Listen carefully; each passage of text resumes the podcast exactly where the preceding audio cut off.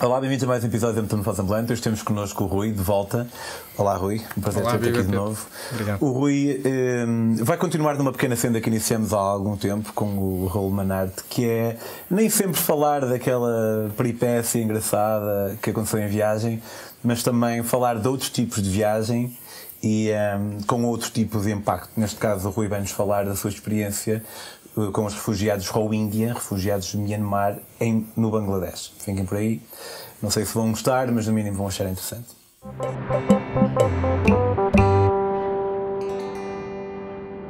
Olá, Rui, prazer em ter-te aqui de novo. O gosto é meu, Pedro, obrigado. Estava aqui a, a, a pensar e, e, a dizer que há, há, vários tipos de viagem, não é? E, e eu, quando comecei a Estamos Fodas, era a ideia pá, pegar em mochileiros, como nós somos também, e, e, falar daquela vez em que tu conheceste o Gaddafi, ou que aquele gajo te esteve preso às noites mas há muito mais do que se, que se pode aprender em viagem, não é? Hum, claro, felizmente. E muitas vezes, sim, muitas vezes aprendemos sem querer, sem saber que vai acontecer. Sabemos sempre que vai acontecer, não sabemos bem o que é, uhum. mas outras vezes vamos, vamos de propósito para ir à procura de algo. Como é que te surgiu a ti esta ideia de, de isto ter com os isto ter com os Rohingya parece um bocado superficial demais, mas dizes conhecer tanto quanto possível. Aquela... Fazer lá um trabalho. Olha, um, aquilo que eu já tinha dito, uh, eu gosto de ir variando de, de continentes, de registros, de experiências, mas também o tipo de, de viagem. E habitualmente todos nós uh, vamos numa viagem, procuramos usufruir, seja a natureza, as pessoas, a gastronomia, vamos com um propósito mais específico. Uh, e então aquilo que aconteceu foi que eu senti uh, que estava na altura de fazer uma viagem algo diferente, com um propósito que acrescentasse algo, que não fosse apenas com um propósito mais egoísta de curtir e de, e de eventualmente partilhar isso, mas fazer algo que tivesse algum impacto, dar um pouco de mim, deixar mais num sítio do que aquilo que, que trago, uh, digamos assim. E então, juntamente com o Luís Otávio Costa, que é também jornalista, neste caso no público, decidimos montar um projeto para ir ao maior campo de refugiados uh, do mundo, uh, no Bangladesh, que é precisamente de refugiados Rohingya esta nossa ideia, com esta nossa ideia, inclusivamente. Rohingya sendo uma minoria étnica, ou, ou, seja, eh, em, em, em Myanmar, que é um país eh, sobretudo budista, há cento e tal eh, etnias e os Rohingya são, são muçulmanos.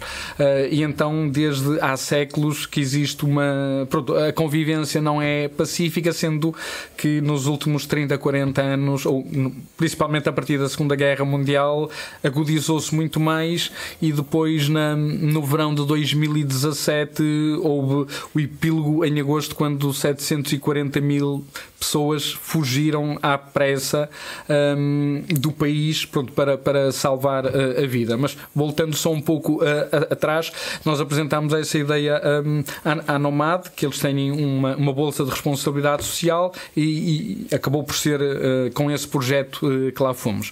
O que te posso dizer é que eu não fui para lá com um guião estabelecido. Nós, antes de irmos, documentámos-nos imenso, obviamente, mas havia, infelizmente, havia tantas áreas pelas quais pudéssemos uh, pegar que não quis ir para lá com ideias pré-concebidas vi muitos vídeos, li muitos artigos e posso dizer que nos últimos dias foi uma coisa tão viciante e tão impactante que eu, que eu nem dormia porque via tantas atrocidades e não acreditava como é que era possível isso estar a acontecer e a comunidade internacional estar a dormir, percebes? Então voamos, chegamos lá e então tivemos essa. Mas que tipo de coisas é que vias? O que é que acontecia? Houve aquilo que aconteceu na Birmânia, hum, nomeadamente nesse agosto, para teres ideia, eu vi vídeos de monges budistas que estiveram na linha da frente da agressão aos, aos Rohingya, monges budistas a atear fogo a pessoas, a queimar casas, a agredir, a pilhar, a destruir, hum, pessoas com relatos de pá, andaram dias pela selva para tentar fugir e chegar a casa, mães que viram filhos a serem atirados atirados para a fogueira. Uh, tu não estás a ver tudo aquilo que é hediondo. Nós temos a ideia dos monges como budistas como bem pacíficos. É? pois, uh, Infelizmente a violência não tem uma exclusividade religiosa. Pois não, posso dizer que o líder uh, budista uh, de Myanmar já foi capa da Time Magazine com o título, o nome dele, que agora, que agora me está a falhar, o monge nazi. E portanto, se, se procurarem isso, vêm vídeos no YouTube em que ele diz, por exemplo, que cada muçulmano é como uma cobra traiçoeira e como tal como todas as cobras, mesmo que seja só uma, temos de lhes arrancar a cabeça e portanto, mas este discurso literalmente. E para teres ideia, a campanha contra os Rohingya foi orquestrada, de tal forma que, por exemplo, inclusivamente, e, e, é, um, é case study, inclusivamente foi utilizado o, o Facebook como arma uh, de, de, propaganda. Uh, quando as pessoas compram um telemóvel uh, na, na Birmânia, eles automaticamente instalam o Facebook. Então, essa campanha perpetrada pela, pelas autoridades militares, que antes eram vistas como o agressor, que aquilo foi uma ditadura militar durante dezenas de anos, a campanha de desinformação foi tal que eles agora até têm um, uma imagem positiva junto da população, porque eles acham que o exército os salvou hum, dessa corja, dessa minoria perigosa que são uh, os Rohingya, entendes? Uh, e só, só para te dar outro exemplo, à porta de vários mosteiros, uh, tu tens imagens, ou tinhas imagens de corpos empilhados, amontoados, com letreiros a dizer é isto que os Rohingya estão a fazer aos nossos compatriotas no estado de Rakhine. Essas fotos, por exemplo, eram de tsunamis uh, no Japão e no Sudoeste Asiático okay. que tinham acontecido, que foram trabalhadas, percebes? E depois com a mensagem errada. É curioso, é curioso e é triste que. Hum, e aqui uma. Para quem possa não saber, a Birmania e Myanmar é a mesma coisa. A Birmania é nome antigo, Myanmar é nome atual. Uh, há uma frase do Batman, uh, que eu acho que é no, no, no último com o, o, Joker, o Chris Ledger, que ele diz ou morres um herói ou uh, vives tempo suficiente para tornar um vilão. E uh, achas que isso apropria a, Aung San Suu Kyi? Uh, porque ela chegou a ganhar o Prémio Nobel da Paz, não foi? Sim, e foram retirados uma série de, de prémios internacionais, ou seja, de, precisamente a favor da paz. Sim, ela foi alguém que esteve imensos anos em prisão domiciliária, lutou pela democracia acabou por chegar ao poder, mas aquilo que se percebe é que ela acaba por ser mais ou menos um fantoche junto da junta militar e o que acontece é que ela acaba por validar internacionalmente um, aquilo que está a acontecer que a ONU já classificou como genocídio, como um dos maiores genocídios uh, do nosso tempo. E aquilo que acontece é isso face à posição estratégica de Myanmar, o país é muito disputado pá, desde a China, que quer ter ali um acesso ao mar para chegar a uma zona económica mais, mais facilmente. Pá, o Obama foi lá duas vezes a Myanmar, imagina, um país uh, daqueles. Toda a gente tem ali de alguma forma interesses estratégicos, então um, os direitos humanos não são muito tidos em conta. E quando pensas que os Rohingya, sendo muçulmanos, são acima de tudo pequenos comerciantes, uh, são agricultores agricultores, são pescadores, não têm nenhuma língua escrita, é apenas tradição oral. Portanto, significa que os seus irmãos muçulmanos uh, nem sequer são muito solidários com os Rohingya. Portanto, não há uma campanha internacional de defesa de proteção dos irmãos Rohingya. A Arábia Saudita, que apoia uma série de questões islâmicas uh, à volta do mundo.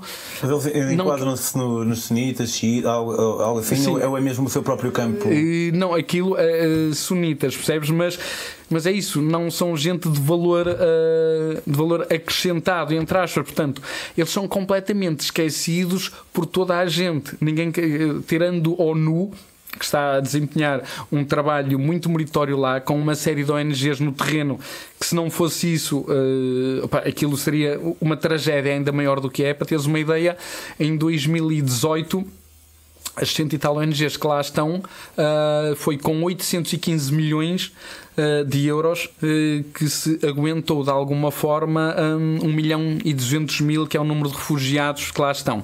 No Bangladesh. Sim, sendo que. Porque saíram do Myanmar. Só que nesse agosto, nesse agosto foram 740 mil. Imagina o que era chegarem 740 mil pessoas a um campo de refugiados que já existia uh, uh, há, há, uns 30 anos ou coisa do género. Uh, a segunda maior selva de, do Bangladesh desapareceu e foram pessoas que foram chegando e não havia capacidade de as ajudar. Percebes? Que foram construindo a, a sua barraca, a sua coisa, etc. Bah, umas em cima dos outros, ali num espaço muito exíguo, que for entrar em conflito, obviamente, com os locais, porque eles foram ocupando terra uh, que era de alguém.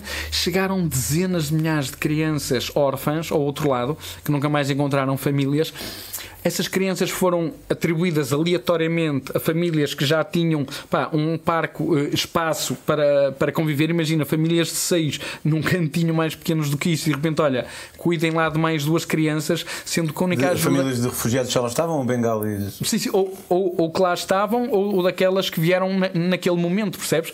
Crianças desacompanhadas não ficavam ao cuidado das ONGs, mas eram pronto, redistribuídas para aquela adoção uh, imediata.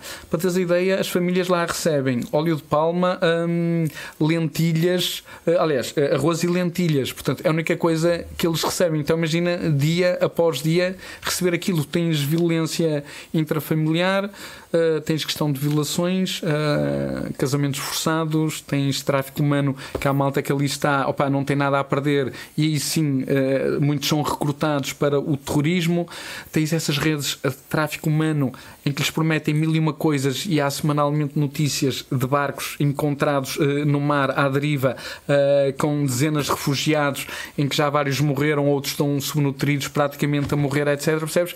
E toda a gente, a comunidade internacional, é um caso que varrido para debaixo do tapete dos holofotes internacionais. Quando houve essa questão dos 740 mil, Exatamente, houve um pico de mediatização à escala global. Passado nove meses, porque houve imensas violações, nasceu toda uma geração de crianças frutos não de, de, de, relações conjugais, mas de violação por parte de exército, por parte de monges budistas, etc. Percebes? A comunidade internacional voltou a ir lá para pegar nesse tipo de situação.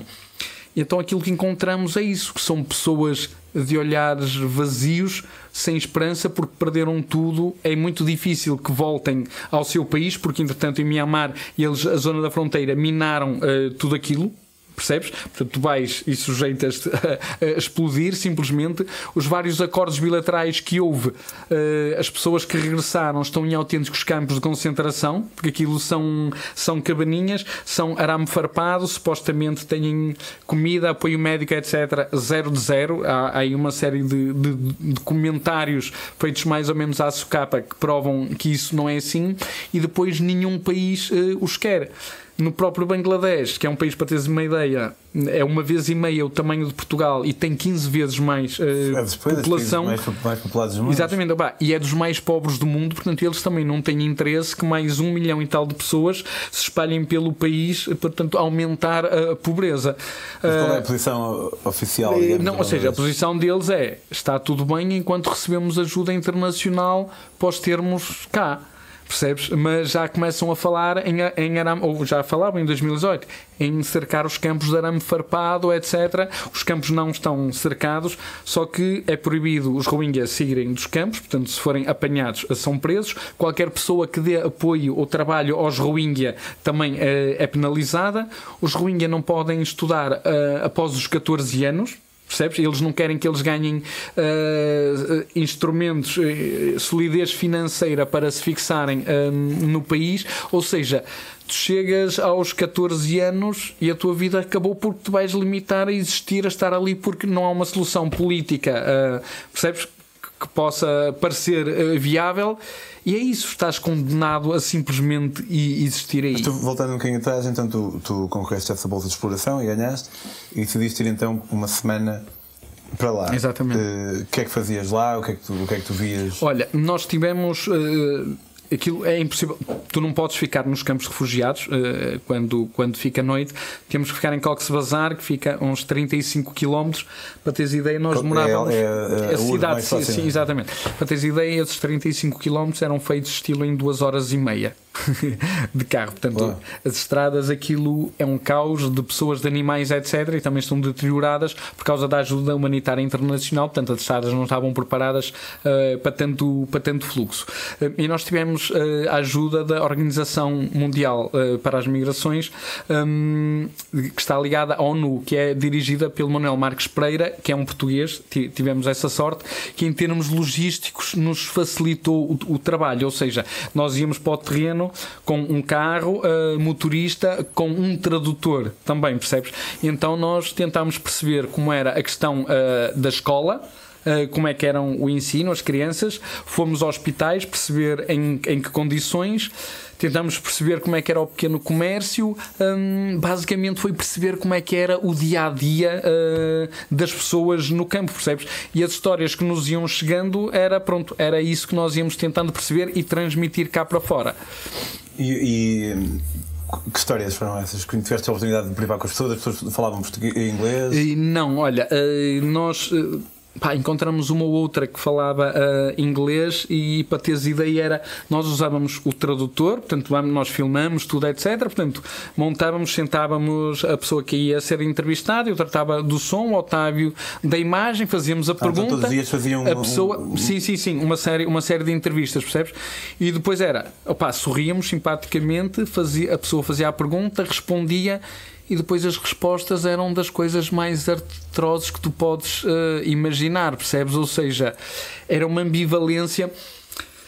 Para mim foi o choque foi opa, como separar isso do lado Rui, o gajo que gosta de viajar, que é porreiro, gosta de estar com pessoas, etc.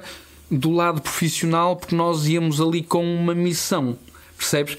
E, e, não é uma coisa fácil, porque é assim, tudo bem, estás a trabalhar e, e não podes ter os teus, alegadamente não podes ter os, os teus sentimentos, mostrar os, o, pronto, aquilo que se passa contigo para teres ideia. Hum, tivemos lá com outra ONG que eles nos deram um guião de tudo aquilo que a gente não podia fazer percebes? Na conversa que tínhamos com, com, com os Rohingya e era uma coisa realmente muito, muito completa, mais por eles uh, do, que, do, do que por nós. Por exemplo, opa, imagina, as coisas normais. Eu quando fui, uh, havia uma série de malta que, que, me queria dar roupa, canetas, etc. Esse tipo de coisas. Uh, e eles proíbem isso. Porque é de género, imagina, chegas lá, levas 10 canetas. Pá, há 10 putos que ficam felizes e há, e há mil que ficam frustrados e vai tudo em cima da caneta, parte as canetas e, portanto, ninguém, no fim, ninguém fica feliz, percebes? Uhum. Hum, e, e aquilo que eu percebi foi, pá, há um, só há 3 mil trabalhadores humanitários para 1 milhão e 200 mil. Falta lá muita coisa e nota-se um vazio de esperança na cara das pessoas, que é algo que nos toca mesmo uh, interiormente. Na parte das crianças, muitas já lá nasceram, nunca conheceram outra realidade, entendes? E aquilo que mais me sensibilizou foi: pá, as crianças são alegres em todo lado, contentes, brincam, etc. Isso faz alguma brincadeira, está tudo. E foi o facto, algo que eu nunca tinha reparado noutro sítio passares a mão pela cabeça de uma criança, olhares para ela e riste, etc., pá, elas quase que ficavam surpreendidas porque sentiam que existiam, percebes? Ou seja, uh, aquelas crianças crescem sem um carinho, sem um cuidado, todos os dias a passarem por muito e acham que isso é a rotina. Alguém sorrir para elas, passar a mão pela cabeça ou coisa do género, sentiam-se as pessoas mais importantes deste mundo, percebes? Ou seja, até parece que estavam a experimentar um sentimento novo, percebes? Pá, e isso chocou-me, isso bateu, bateu mesmo fundo e deixa-me dizer-te que é isso. Depois, o lado humano é difícil, é difícil de controlar, é difícil tu não desabares emocionalmente num sítio desses. Por isso tu falaste que o Raul, pronto, é, é uma das pessoas que vai, ou quem vai inaugurar essa parte aqui deste lado das viagens humanitárias. Admiro muito pessoas como, como o Raul Manarte, porque realmente é preciso ter um grande estofo uma grande coragem e, e fazer disso também um propósito de vida, dedicar-se, estás a ver, a, a, ajudar ativamente de forma continuada a esse tipo de pessoas no terreno, porque ninguém gosta por si só de ser voluntário a ir para um sítio que te tira com situações tão medonhas que te tiram o sono. E senti. Uhum. Não é fácil, de certeza, e uh, não deixas nenhuma ambiguidade em relação a essa uhum. dificuldade. Mas depois, quando ias para casa, conseguias uh, afastar-te um bocado do sentimento que tinha assolado o dia todo? Ou como é que, como é que era esse ruído durante esses uh, Olha, um, uma das coisas boas, como eu gosto mais do, dos destinos men menos óbvios, os destinos bem mais difíceis logisticamente e esse choque em mim não foi, ou seja, eu não saí de uma realidade virgem para aí. Portanto, imagina, eu três meses antes tinha estado em Kibera, que é a maior favela de África, portanto, em que vi muitas coisas, inclusivamente um nado morto de alguém que, que teve um aborto espontâneo, coisa do género, ali no meio da pá, de uma autêntica pocilga ou coisa do género, percebes? E que ou seja, meteu visto assim na rua? Estou preparado, sim, sim, estava, estava ali, eu estava inclusivamente com, com um grupo, meu born free foi uma coisa, pá, houve duas miúdas que desabaram a chorar, queriam ir embora, etc. O que é compreensível. Portanto, eu nessa viagem quis mostrar os dois tipos de realidades, ou seja, quando leva um grupo para ir a um determinado país, não é só. Uh, acho muito bem a história das fotos, das coisas bonitas, etc. Mas não vou levar para a África e vou mostrar uma maravilha. Não, gosto de mostrar a realidade. Então, uh, em Nairobi, mais do que andar à busca de monumentos, um museu ou coisa do género, uh, tentei ter uma experiência que não fosse um safari, mas o mais diluída possível e a possibilidade de ajudar uma série de projetos locais lá que agora estão a tentar. Um, pronto potenciar a economia uh, do bairro, então levei, levei o pessoal lá. Pronto, mas isto para dizer que estou habituado a sítios difíceis, percebes? Mas nunca encontrei aquele tipo de olhar nos adultos, percebes? E aquele tipo de alegria nas pessoas. Imagina, nós lá a filmar e era só de telemóvel, etc. Pá, tu não imaginas. Aquilo era como, estás a ver, tu, alguém te liga ao futebol e a sua equipa marca um golo no último minuto e é, é campeão da Europa, estás a ver a maior alegria de vida. Pá, as crianças eram assim porque do género não percebiam como é que havia gente ali a dedicar o seu tempo, percebes? E a interessar-se por aquilo que elas estavam a fazer. Na escolinha, cantavam para nós, faziam joguinhos, coisa tal, etc. Percebes? Pá, e depois algumas, pá, super. Uh, super engraçadas e depois género, aquela necessidade, aquelas carências afetivas, género, tu fazias uma festinha e elas até se encostavam a ti, estás a ver quase como um, como um gatinho, estás a ver, a encostar-se a ti. Uh, olha, eu digo uma coisa, costumo dizer uma coisa, eu se tivesse algum poder neste país, eu permitiria, aliás, legislava no sentido que os portugueses tivessem não quatro semanas de férias, mas seis mas com uma condição. Três semanas eram para os portugueses irem para um país do terceiro mundo e não precisa de ir para um campo de refugiados, não precisa de ir para nenhum sítio manado. Basta simplesmente viajarem por um país em que a realidade é completamente diferente para perceberem a sorte que nós temos por termos nascido yeah. em, em, Portugal, que estamos sempre a, a, a, criticar. As pessoas não percebem que boa parte do planeta não tem onde dormir, boa parte do planeta, do planeta a preocupação que tem é ter comida para aquele dia e muitas vezes a comida é uma farinha, é uma massa, não tem mais nada. Pá, falar em, em psicólogo, psiquiatras, depressão, o que é isso? Eu também não, é, é, por isso que eu às vezes tenho alguma dificuldade em empatizar com alguns.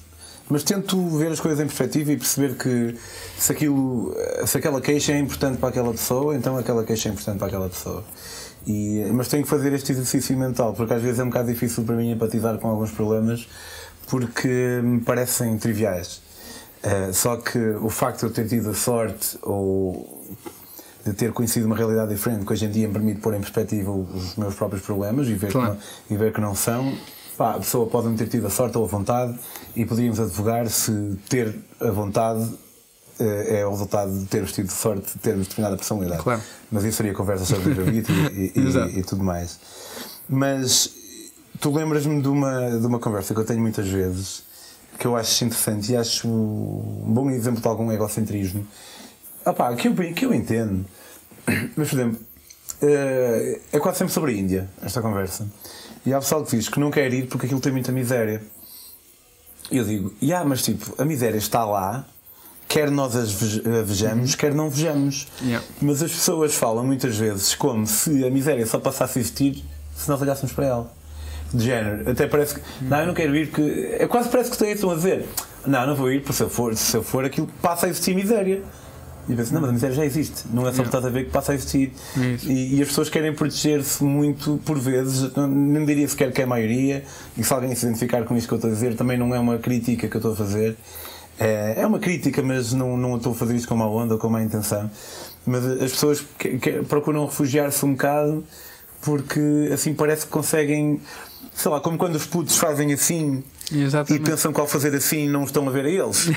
mas esquecem-se, não, eles é que não estão a ver os outros.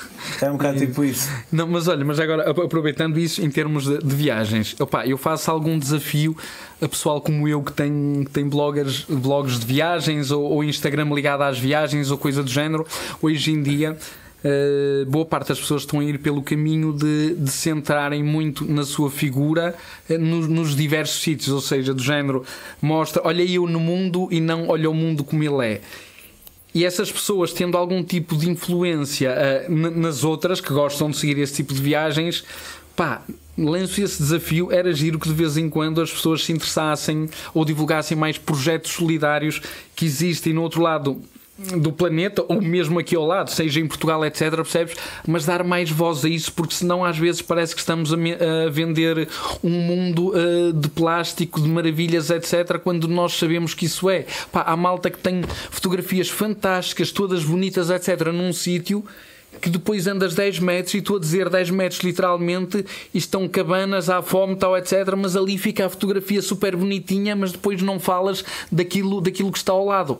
Pá, nós, eh, a malta que tem essa felicidade e essa opção de poder, de poder viajar dar voz também a essas situações mostrar isso também, também é importante percebes? Não, não, não precisamos ter um feed um, um feed seja no Instagram, no Facebook etc todo bonitinho, todo giro etc não é mostrar também isso. Aliás, tu podes mostrar beleza no, no caos, percebes? Aliás, essa situação é engraçada. A última viagem que eu fiz foi em fevereiro.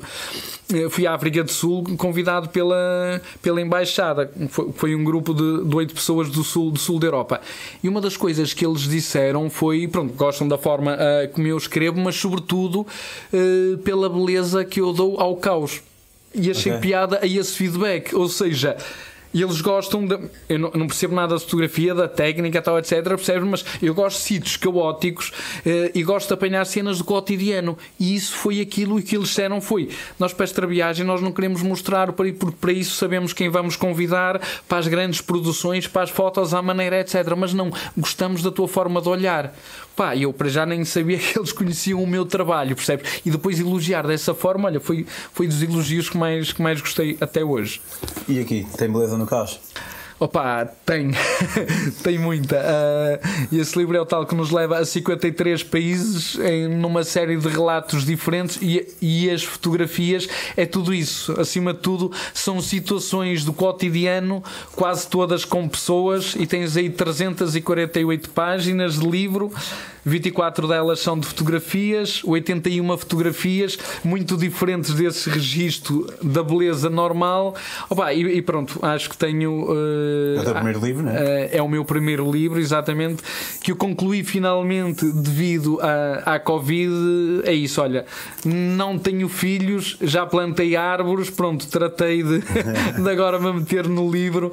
Uh, e pronto, olha, e é uma coisa, pronto, o livro é um, digamos que é um, é um orgulho tenho que acho que ficou um, um trabalho muito bom e isso permite, leva-nos a todo mundo em todo tipo de registros que possas imaginar, desde lá está, as pessoas inspiradoras, fronteiras eh, problemáticas, opa, situações inesperadas, uh, tudo aquilo que te pode acontecer quando tu viajas e, e, tu, e, tu gostas de fazer isso, que é viajar pá, sem um programa definido, sem um roteiro, ir ao sabor do vento, uh, é isso, este mundo é incrível pode nos ensinar imenso e é isso. Aí está tá resumido, digamos que 20 anos de viagens por mais de 100 países. Ótimo. E se quiserem o livro, podem mandar mensagem ao Rui no Instagram ou no Facebook, se põe. Uhum. Born Free. Uh, podem perguntar nas, nas principais livrarias, uh, mas se porventura ainda não estiver lá, não desistam, enviem mensagem. E, uh, e podem seguir o próprio Rui também, já que vão ao Instagram mandar mensagem e uhum. perguntar pelo, pelo livro dele, podem seguir em Born Free. Quanto a nós, se quiserem seguir as minhas próprias aventuras, podem fazê-lo no Instagram também em Pedro on the Road.